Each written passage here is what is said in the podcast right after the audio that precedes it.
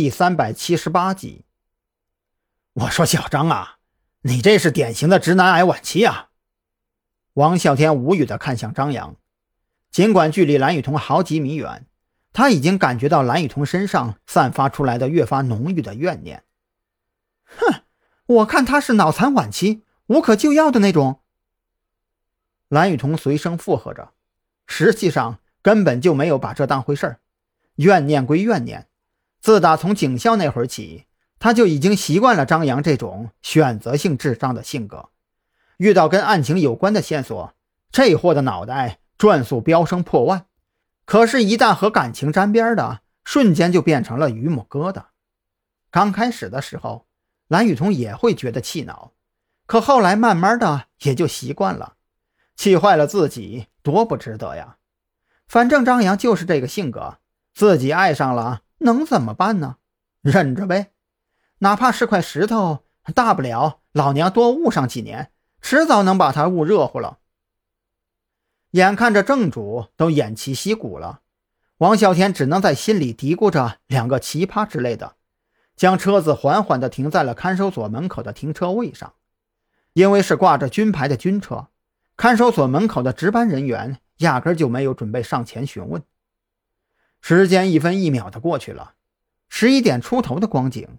那扇紧闭着的铁门从里边缓缓打开，一个穿着毛料呢子大衣、头发颇有些凌乱的男人缓步走出。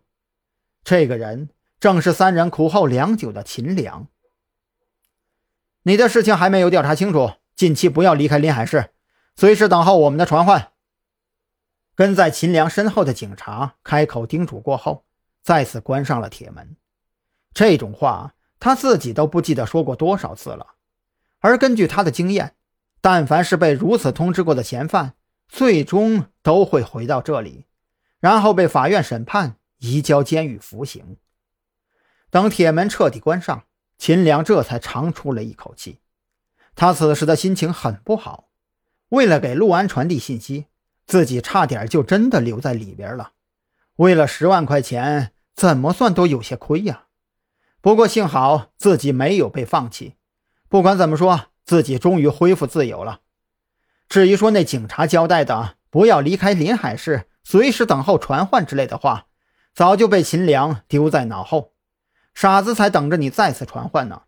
回头拿了钱，赶紧收拾东西离开临海市。秦良缓步朝着路边走去，像他这种刚从看守所出来的，想要在附近打个出租很难。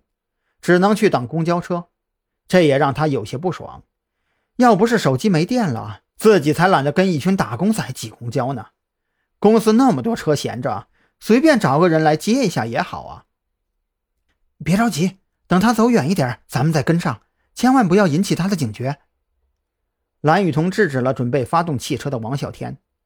秦良刚从里边放出来，神经肯定是紧绷着的，万一惊动了他。这事情可就不好办了。